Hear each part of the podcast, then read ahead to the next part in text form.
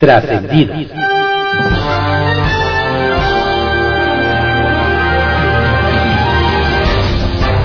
Continuamos con la audiosíntesis informativa de Adrián Ojeda Román, correspondiente al lunes 29 de agosto de 2022.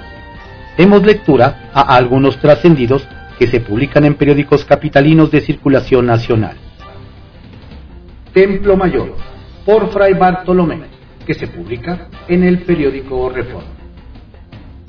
Como sucede en los regímenes totalitarios, la 4T pretende ahora imponer comisarios de la verdad en las estaciones de radio y televisión, para desmentir cualquier información que no se apegue a la versión oficial. Y eso es lo que justamente hoy se va a discutir en la Suprema Corte de Justicia. Lo que podría ser una causa noble, los derechos de las audiencias, se ha convertido en el pretexto para que el aparato de propaganda del gobierno esté presionando a los ministros a fin de imponer una especie de Ana Elizabeth García Vilchis en cada canal al aire para cuestionar las opiniones de los conductores y analistas. A esta maniobra le han entrado tanto el vocero presidencial Jesús Ramírez como el titular del Sistema Público de Radiodifusión Genaro Villamil. El ministro a cargo del asunto es Juan Luis González Alcántara, quien llegó a la Suprema Corte de Justicia de la Nación con la 4T y que al parecer añora aquellos años en que fue asesor de Margarita López Portillo y desde RTC se decidía que sí y que no se podía decir en los medios electrónicos. De López Portillo a López Obrador hay solo un paso. Vaya, vaya, sí que sacaron el cobre en Morena con eso de sus elecciones internas. En Tabasco, por ejemplo, la gente de Adán Augusto López se agandalló todas las posiciones. En tanto, en San Luis Potosí fue nombrada dirigente del partido la hermana de Rosa Isela Rodríguez, lo que confirma que la Secretaría de Seguridad Federal tiene la mira puesta en la gubernatura de su estado. En tanto, en Hidalgo Morena ratificó su alianza con la Sosa Nostra, el mafioso grupo que controla la universidad estatal, dándole espacios en la dirigencia estatal. Y eso a pesar de que, justo este fin de semana, la Fiscalía General de la República pidió 55 años de cárcel para el líder de esa pandilla, Gerardo Sosa Castellán. Y por si fuera poco, en Morelos, el gobernador Cuauhtémoc Blanco filtró un pase de cabecita, o mejor dicho, de dedazo, y logró imponer a su hermano como nuevo líder de Morena en la entidad. Golazo a las bases que realmente construyeron el partido. Da la impresión de que a algunos en la 4T ya se les prendió el foco, pues ahora resulta que la CFE se apuntó la palomita de construir el mayor proyecto de energías limpias de este sexenio. Se trata de la planta que se construye en Puerto Peñasco, Sonora, que será la más grande de América Latina.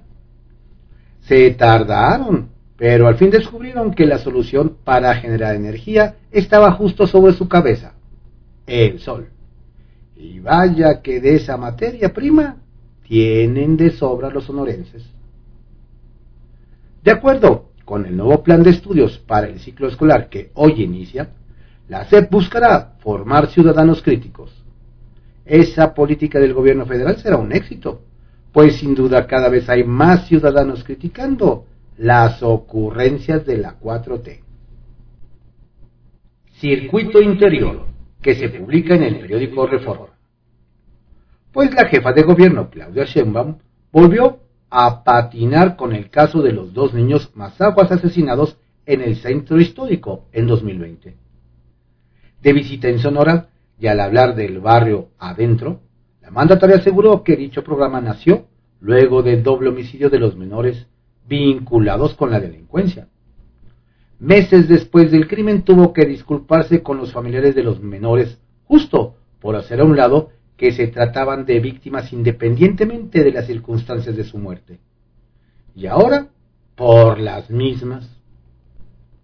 Luego de que en menos de una hora se registraran dos hechos viales distintos en los que motociclistas fallecieron la madrugada de ayer, activistas se hicieron varias preguntas sobre los sentidos.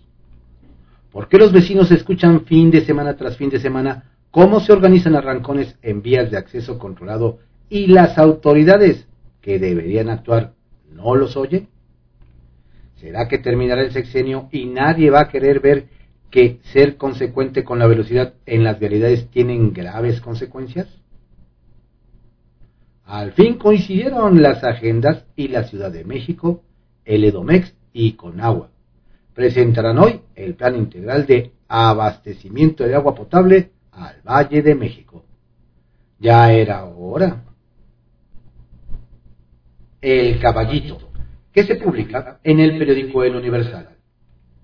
Debido al retraso en la entrega de dosis pediátrica contra el COVID-19, a través del mecanismo COVAX, la Ciudad de México lleva dos semanas sin jornada de vacunación, principalmente para primeras dosis para menores de 6 y 5 años, lo cual se complica pues la segunda semana de septiembre se cumple el plazo recomendado por Pfizer para aplicar la segunda dosis para los niños de 8 años.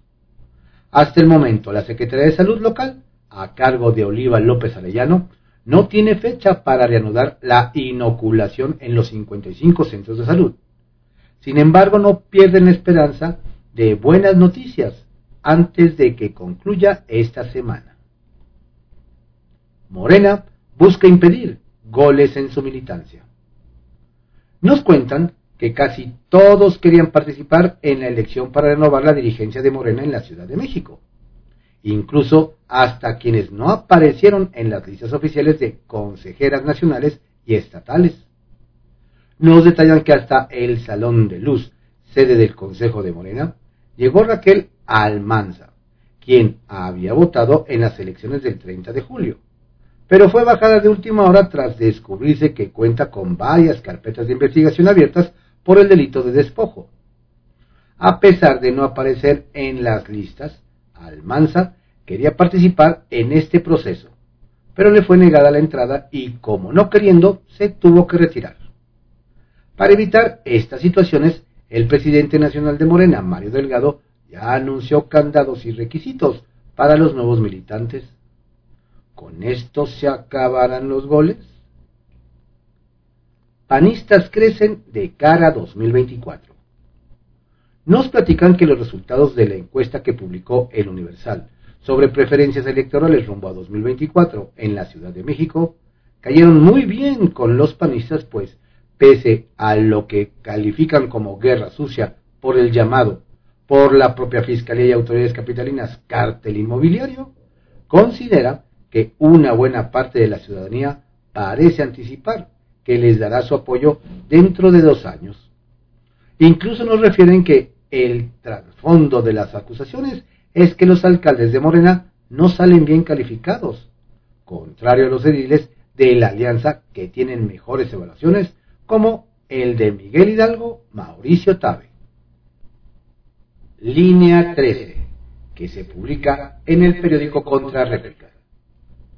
Morena en la Ciudad de México logró la unidad y con la suma de sus principales grupos políticos en su Consejo Estatal, por unanimidad, determinó que el ex coordinador de comunicación social de la Ciudad de México, Sebastián Ramírez, y a la diputada Lourdes Paz serán a partir de este fin de semana su presidente y secretaria general. En un evento en el que no se presentó ninguna otra fórmula y con la ausencia de Néstor Núñez, se realizó un ejercicio de integración en el que Emiliano Álvarez, afina Martí Batres, ocupará la Secretaría de Finanzas. Además, les acompañarán Ana María Rodríguez, Areli Castilla, mujeres Elena, mujeres Elena Segura e Irma Vázquez como presidenta del Consejo Estatal, fue electo el alcalde de Gustavo Amadero, Francisco Chiguil. Suman inspecciones.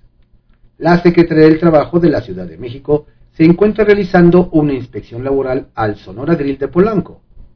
Esto después de que se dieran a conocer presuntos actos de discriminación y debido a la supuesta queja de personas trabajadoras.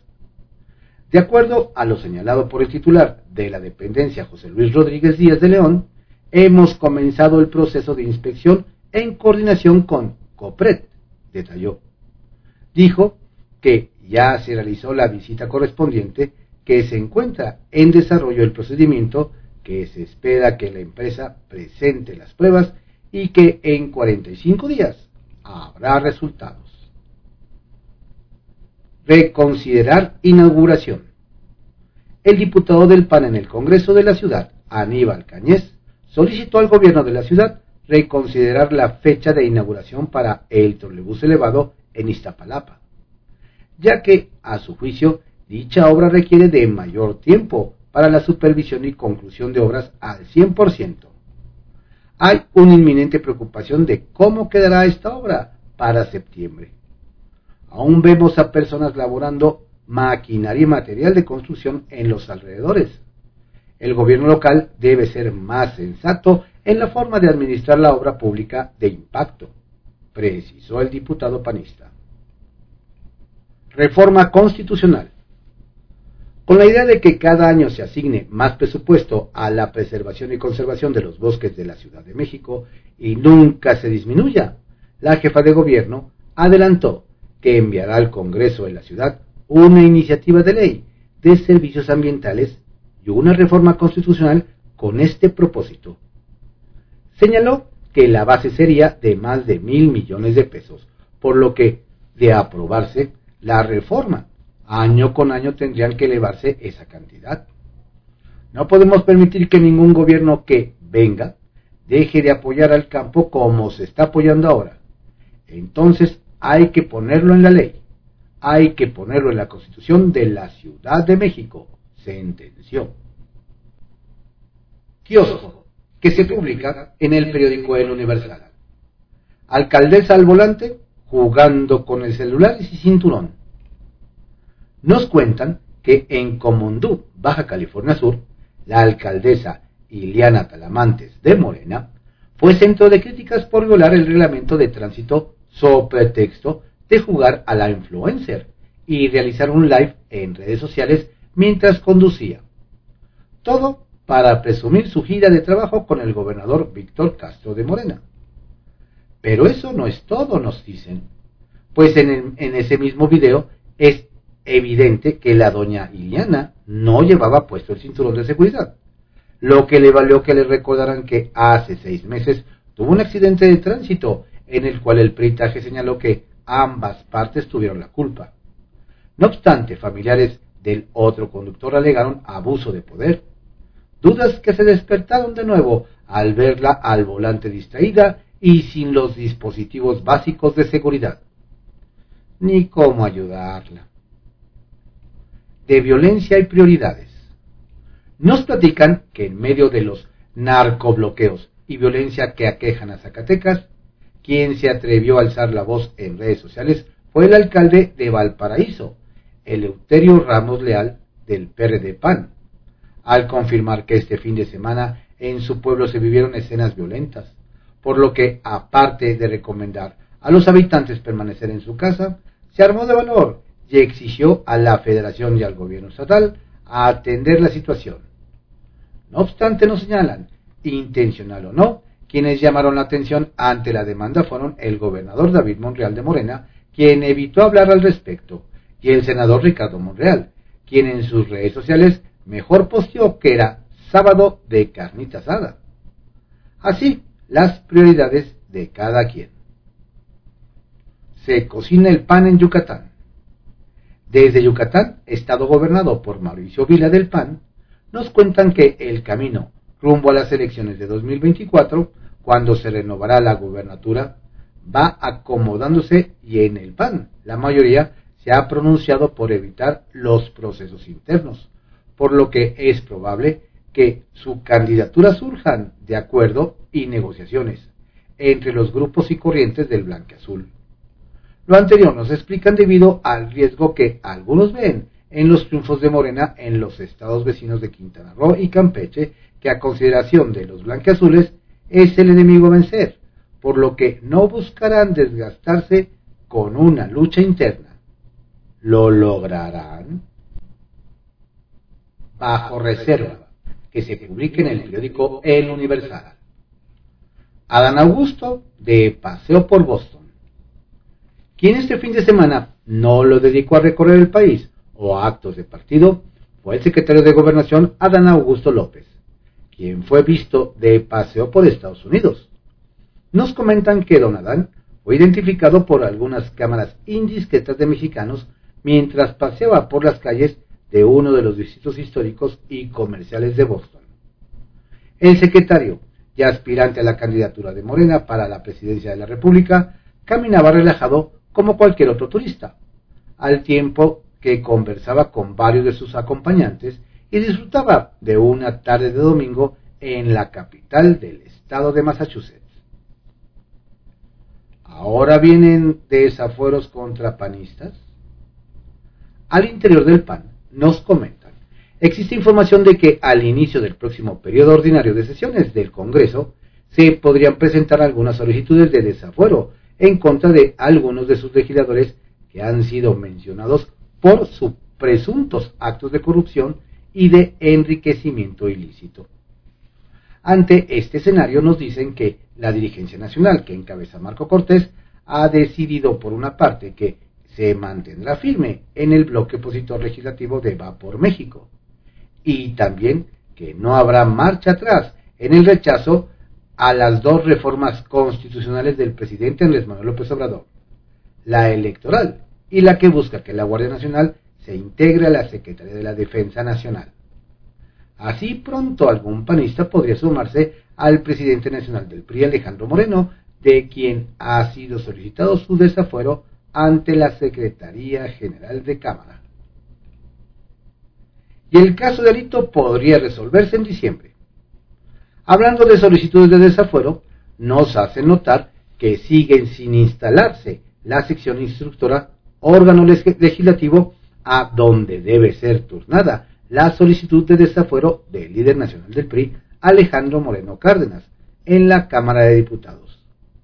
Nos comentan que Morena y sus aliados pretenden darle celeridad a este caso a partir del primero de septiembre próximo, cuando se instale el nuevo periodo ordinario de sesiones. Sin embargo, nos explican que por más que Morena quiere buscar atajos en la ley, están establecidos los tiempos para el desahogo de cada una de las etapas para retirar el fuero a un legislador.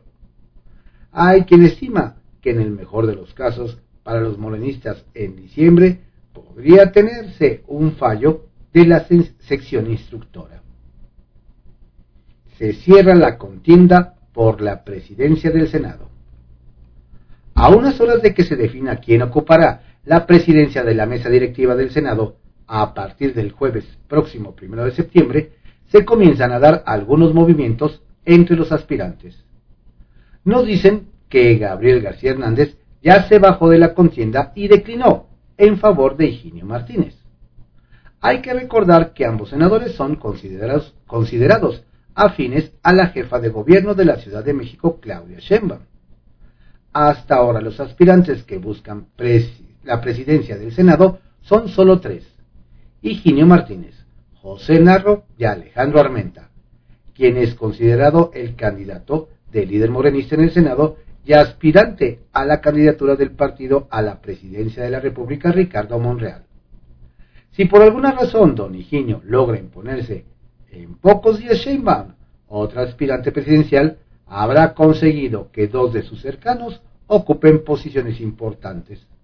La presidencia de Morena en la Ciudad de México, que encabezará su ex vocero Sebastián Ramírez, quien ayer fue electo como el nuevo presidente de Morena en la Ciudad de México, y en su caso, Higinio Martínez, en la presidencia del Senado.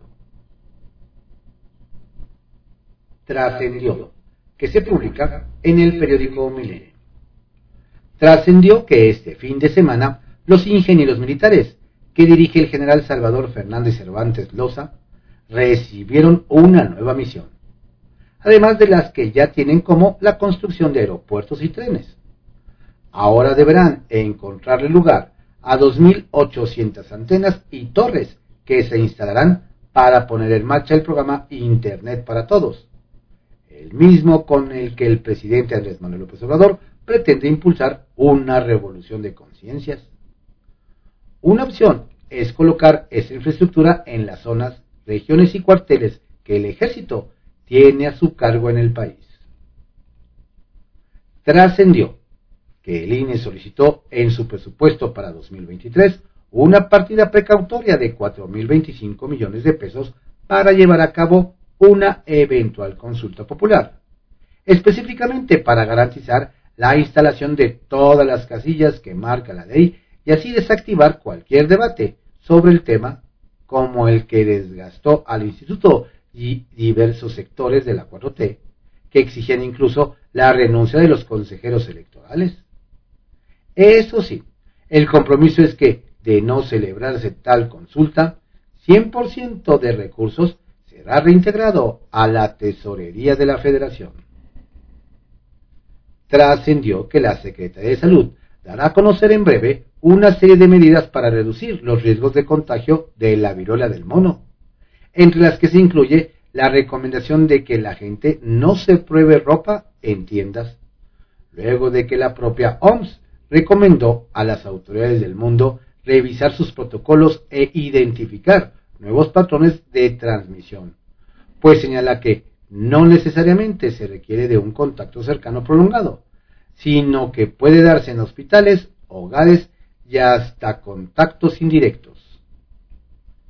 Trascendió que el que cumplió su palabra y no asistió al Congreso Estatal de Morena en la Ciudad de México fue Néstor Núñez, exalcalde de Cuauhtémoc y cercano a Ricardo Monreal, pues desde hace algunos días dijo no estar de acuerdo con las condiciones en que se llevó el proceso en el que finalmente resultó electo Sebastián Ramírez. Por cierto, en su primera intervención, el nuevo dirigente aseguró que apoyará la reforma electoral del presidente y la de Claudia Sheinbaum para dar rango constitucional a las becas del bienestar, además de recuperar las nueve alcaldías que les arrebató Va por México este año. Confidencial, que se publique en el periódico El Financiero. Día crucial para la libertad de expresión. Hoy el Pleno de la Corte va a discutir el proyecto del ministro Alberto Pérez Dayán sobre los derechos de las audiencias. Para preservar la libertad de expresión es necesario que ocho de los ministros consideren que, por vicios en el procedimiento, el Congreso debe legislar nuevamente en la materia en un lapso de seis meses. Si no sucede lo anterior y el proyecto se rechaza o se da pie a que regrese la reforma de 2013, habrá graves consecuencias para esta libertad fundamental, pues el Estado tendría la potestad de nombrar a los defensores de las audiencias y establecer códigos de ética para los medios electrónicos, ya que estarían sujetos a la autorización oficial. Igualmente, se regresaría al absurdo de pretender diferenciar en todo momento la información del análisis o la opinión, lo que crearía informativos de corte soviético. Las multas por incumplimiento podrían llegar hasta 3% de los ingresos brutos de las emisoras. Así que esta coyuntura es muy grave, lo que está en juego. Cambio de poderes sin sobresaltos. A diferencia de los últimos cuatro años, en esta ocasión en San Lázaro aseguran que el cambio de mandos en los máximos órganos de gobierno en la Cámara de Diputados será terzo con acuerdos, sin sobresaltos y con el cumplimiento de la palabra de los partidos y de sus líderes. La palabra es el instrumento fundamental. El instrumento de trabajo fundamental de un político es su palabra. Si no tienes palabra, no sirves para esto. Deslizó el jefe de la mayoría de Morena, Ignacio Mier. Van él como presidente de la Junta de Coordinación Política y el panista Santiago Krill que encabezará la mesa directiva. Con la palabra, la tolerancia, la prudencia, los acuerdos, sin renunciar a que pertenecemos a proyectos políticos diferentes, esta vez sin conflictos, el próximo miércoles a las 18 horas asumirán sus cargos. Prometer y gastar no empobrece. En campaña es muy difícil prometer y gastar a manos llenas, y si no, pregúntenle al exdelegado de Miguel Hidalgo, Víctor Hugo Romo, a quien aún lo andan persiguiendo por ahí por deudas de la campaña pasada. Debería saber el hoy morenista que el haber ejercido el cargo no lo exime de pagar lo que se debe, tarde o temprano. El caso es que nos dicen, ya le fueron con el chisme a su jefa Claudia Sheinbaum. Veremos. Mejor una app para legislar. Debido a que una de las grandes preocupaciones del gobierno federal es la recaudación fiscal, extraña que, aunque el año pasado el SAT captó más de 2.600 millones de pesos en contribuciones de casi 350.000 causantes que trabajan en plataformas tecnológicas de reparto y transporte, se quiera pasar en el Congreso una ley regulatoria para apps que reduciría esta fuente de impuestos, la propuesta de combatir el régimen laboral de repartidores de comida y choferes privados de aplicaciones electrónicas dejaría sus ingresos formales al nivel del salario mínimo. Y con ello, no solo el fisco perdería recursos, sino incluso generaría costos para el SAT. En un 2023 que no será precisamente un año de bonanza económica. Veamos qué opinan al respecto la cada vez más presionada Raquel Buenrostro. La joven promesa del destape. Manuel Bartlett, director de la CFE, aún se ve politiqueando, al menos durante los próximos tres años. Ello viene a cuento porque ayer le echó el ojo al líder sindical de la división Golfo Norte, Daniel Peña Trevino, y al jefe de la oficina de mantenimiento de la CFE, división Golfo Norte, Luis Francisco Gutiérrez Roque, al asegurar que estuvieron brillantes durante el encuentro con el presidente López Obrador, ya la primera oportunidad sostuvo, dijeron, más que los diputados que suben y bajan de tribuna y no dicen nada. Por lo que ya los estamos anotando para candidatos a cualquiera de los dos, porque además ya cuentan con base social. Queda claro que el veterano político ya se asumió como destapador de corcholatas legislativas. Sacapuntas, que se publica en El Heraldo de México. Por la rendición de cuentas. Todo está dispuesto en Palacio Nacional para que el próximo jueves, primero de septiembre, se lleve a cabo el cuarto informe de gobierno del presidente Andrés Manuel López Obrador. Habrá una ceremonia austera, sin conferencia mañanera, e invitados especiales. Y el día 15 de septiembre la 4T echará la casa por la ventana con un concierto de los Tigres del Norte, agrupación mexicana que ha logrado ganar seis premios Grammy en la plancha del Zócalo Capitalino. Sangre nueva a Morena en la CDMX.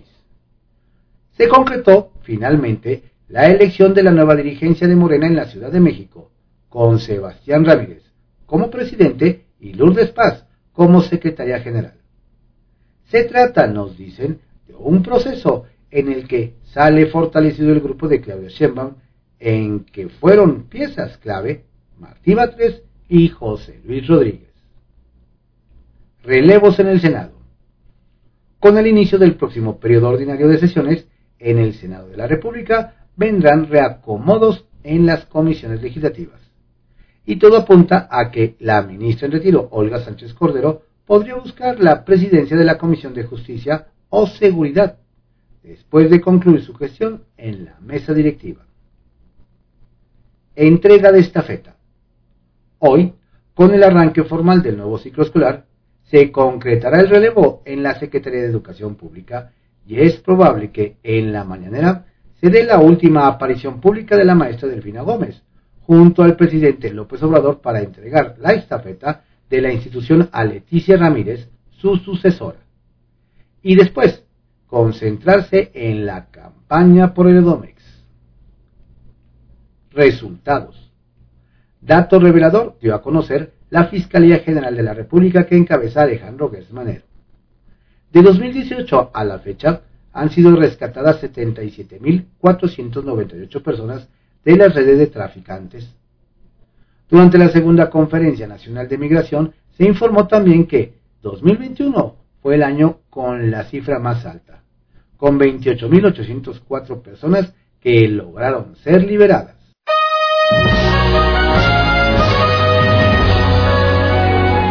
fueron algunos trascendidos que se publican en periódicos de circulación nacional en la audiosíntesis informativa de Adriano Ojeda Román, correspondiente al lunes 29 de agosto de 2022. Tenga usted un excelente día. Cuídese mucho, no baje el agua.